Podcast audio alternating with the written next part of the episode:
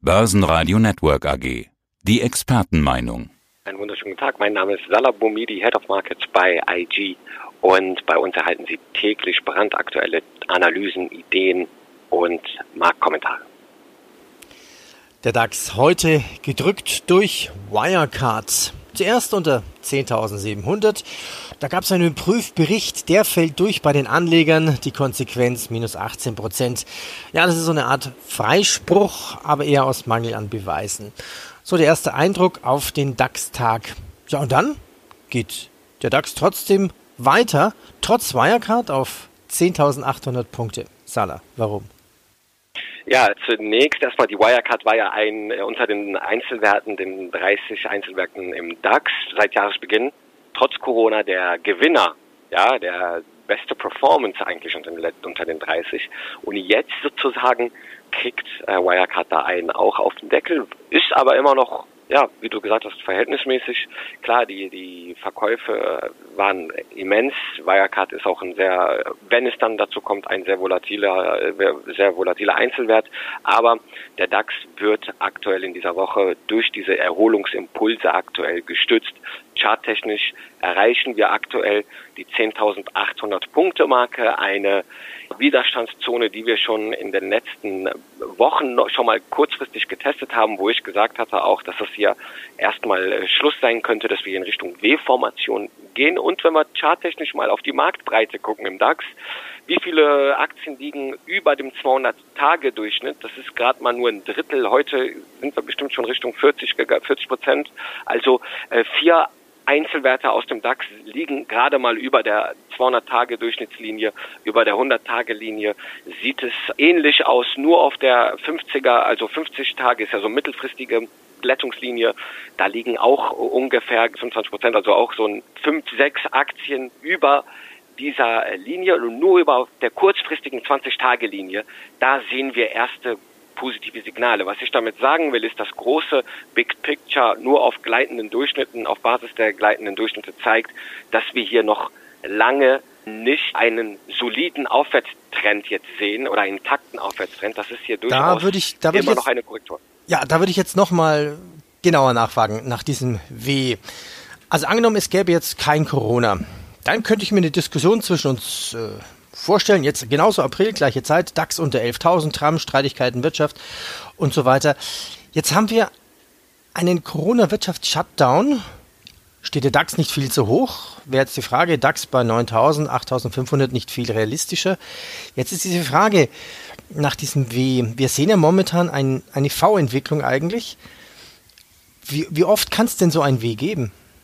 Ja, gute Frage. Wie oft hat es so ein W gegeben? In der Historie bei Aktienindizes DAX, S&P 500, also bei den großen, eigentlich nach so Krisen oder in, in diesen Situationen, wie wir das Setting gerade haben, eigentlich fast nie. Ja, V-Formationen waren in der Regel das, was man so im Schnitt gesehen hat. 2008 zur Finanzkrise aber nicht. Ja, also es ist grundsätzlich eh schwierig, darüber zu sprechen, wie sich die Entwicklung weiter fortsetzt. Da ich aus Wuppertal komme, glaube ich an einer W-Formation, als kleiner Spaß am Rande natürlich. Das liegt eher an der Charttechnik und nicht an der Stadt. Aber warum? Weil wir wieder an dieser Marke jetzt rund bei 10.800, 11.000 Punkten hier keine weiteren starken Impulse aktuell sehen. Ja, wir tendieren wieder hier und eigentlich seit April in einer Seitwärtsphase, wo ich mir durchaus vorstellen kann, dass wir hier äh, ja nochmal im weiteren Verlauf Richtung Mai, Juni hier nochmal Korrekturphasen sehen, die uns gegebenenfalls wieder in diesen Bereich, den du gerade erwähnt hattest, 9000 oder Buchwertebene äh, DAX 8300 Marke uns nochmal dahin bringen und somit dann auch eine, eine W-Konstruktion praktisch äh, durchführen kann. Na, dann hoffen wir mal, dass der DAX nicht über die Wupper geht. Scherz beiseite, genau, wo kommt der Spruch gut. eigentlich her? Aber das ist ein anderes Thema. Machen wir weiter mit dem Öl. Die Ölpreise. Die Wirtschaft macht ein Zwangs-Sabbatical. Ja, und das weltweit. Jo, wer braucht da noch Öl? Brent aktuell bei rund 20 US-Dollar, derzeit plus 3,5 Prozent. WTI unter 12 Dollar, minus 10 Prozent. Lässt sich Öl überhaupt noch charttechnisch einordnen? Ölpreise minus? Ja, war sowas was Einmaliges, was Historisches, was wir dann in zehn Jahren sagen ja. können, damals, guck doch mal, was da passiert ist? Oder könnte sich das wieder wiederholen? Keiner braucht Öl, keiner hat Lagerflächen. Ja, also zum Punkt Charttechnik, wie du sicherlich siehst, auch wenn wir das große Big Picture sehen, haben wir Kurse, wie wir die jetzt gerade aktuell sehen, selten gesehen. Also nach unten ist die Frage jetzt, äh, ist der Spielraum offen? Ja, wir wissen nicht, wie weit es nach unten gehen kann. Und ja, der Ölpreis hat Corona und dem praktisch und den daraus resultierenden Angebotsschock und Nachfrageschock natürlich deftig einen auf den Deckel bekommen. Und da muss man auch sehen, ja, Future-Märkte, das sieht man aktuell, da bemerke ich, man sieht bei Rohstoffen insbesondere, man fragt sich, wie kann ein Rohstoff negativ sein oder nichts kosten? Oder ich kriege Geld dafür, dass äh, ein Rohstoff äh, ja diesen Wert schon hat. Das ist surreal und das hängt auch mit den Future-Märkten zusammen. Ja, viele Ölhändler oder Ölmarktteilnehmer sind gar nicht im Ölgeschäft tätig. Ja, es gibt große ETFs, die fast 25 Prozent am Open Interest im Future, im VTI, äh, ja ausmachen und somit auch einen großen Player und eine große Haverie oder eine große Bewegung am Markt ableiten können, wenn da ein Future gerollt werden oder andere Transaktionen durchgeführt werden. Also wir sehen, durch die Future-Märkte wurde auch nochmal ein starker Druck auf den Ölpreis gelastet, gerade von den Leuten, die einfach ihre Future-Kontrakte auf Teufel komm raus verkaufen mussten, um nicht dann am Ende äh, ja Ölfässer nach zu Hause dann geordert zu bekommen. Also im Ölmarkt wird sich durchaus bleibt interessant, ist die Frage jetzt wirklich der Politik fundamental. Was macht die OPEC? Wie sieht es aus mit Förderkürzungen? Wer übernimmt den schwarzen Peter bei unter der ÖPEC und den Förderländern? Ist noch nicht klar wer wirklich drastisch kürzt. Und es ist auch ein bisschen ein Spiel gerade um Marktanteile, so nach dem Motto, ja, mal gucken, wie lange die anderen auch noch aushalten. Ja, mal gucken, wie lange Gold noch weiter nach oben springt. Der Gold-Spot-Preis derzeit bei knapp 1700 S-Dollar, ein bisschen drüber. Was zeigt der Langfristchart? Langfristig sehen wir, wir sind in einem echt sehr soliden Aufwärtstrend, kann ich immer nur wiederholen. Ich habe, mein Kursziel war charttechnisch bei 1711, das wurde jetzt praktisch erreicht. Bedeutet für mich, dass wir jetzt durchaus vielleicht eine kleine Gegenbewegung sehen, aber in diesem allgemeinen langfristigen Setup und in dieser Unsicherheit, die Volatilität ist relativ hoch und es zeigt, dass der sichere Hafen hier angesteuert wird und charttechnisch sind wir, wie gesagt, in einem soliden Aufwärtstrend, der durchaus weiter fortgesetzt werden kann. Nächster Widerstandsbereich ist so die 1800 Dollar Marke und das ist äh, ja das nächste Ziel meines Erachtens und charttechnisch wie gesagt sind wir hier auch bullisch. Schauen wir schnell noch auf die Entwicklung im Bitcoin. Wieder über 7000 Euro. Ja, ist die dicke Währung weiter steigend? Wir stehen jetzt vor dem Halving, ja, im äh, Mai und muss jetzt, bedeutet für mich jetzt nicht, dass das der Grund ist, warum hier der Bitcoin steigt. Aber wir haben eine erste Erholung gesehen, anders als im äh, Kryptowährungsmarkt. Und wir konnten durchaus interessanterweise, ich sage immer bei Bitcoin und Statistik bin ich noch vorsichtig, aber nach diesen starken Aufblähen der Fettbilanzen oder der Notenbankbilanzen konnten man jetzt in den letzten Tagen nochmal einen starken Anstieg auch oder einen guten Impuls im Bitcoin sehen. Ich will da jetzt noch nicht die Hypothese aufstellen, dass Zentralbankinterventionen Einfluss oder äh, eine Korrelation zum Bitcoin haben. Aber es könnte durchaus, gerade wegen diesem Gespräch Bitcoin, digitale Währung, werden wir irgendwann mal in diese Richtung überwechseln, auch staatlich, dass wir irgendwann mal einen digitalen Euro bekommen. Ich denke ja, das wird durchaus der Fall sein, aber diese ganzen Gespräche und diese Unsicherheit an den Märkten und äh, starken Währungsabverkäufe führen dazu durchaus auch, dass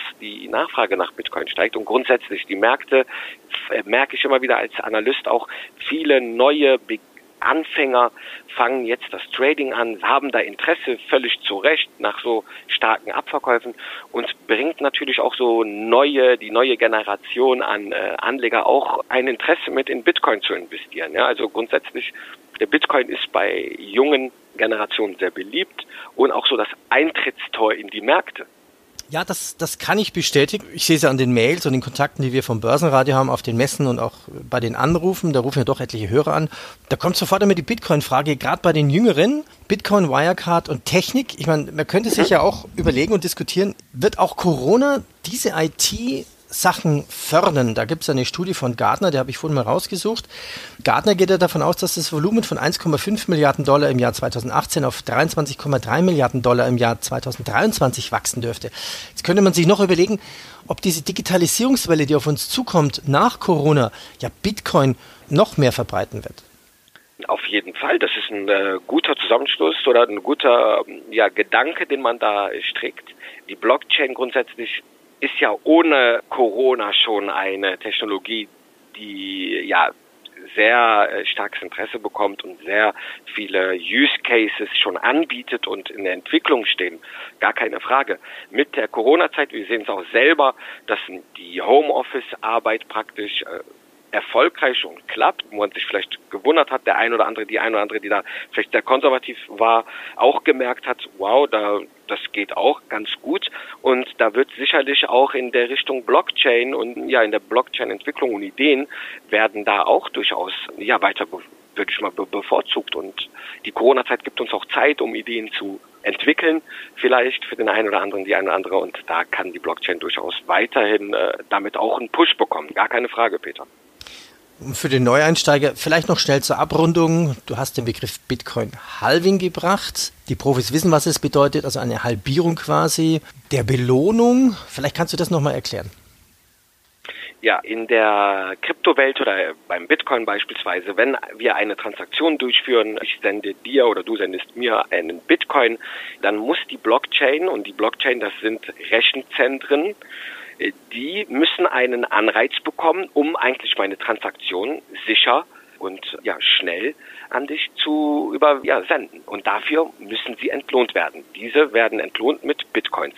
Und mit der Zeit gab es immer eine Halbierung. Man hat, das heißt, vielleicht ganz kurz nur gesagt, man hat eine bestimmte Geldeinheit oder in Bitcoin-Form erhalten, dafür, dass man diese Transaktion getätigt hat.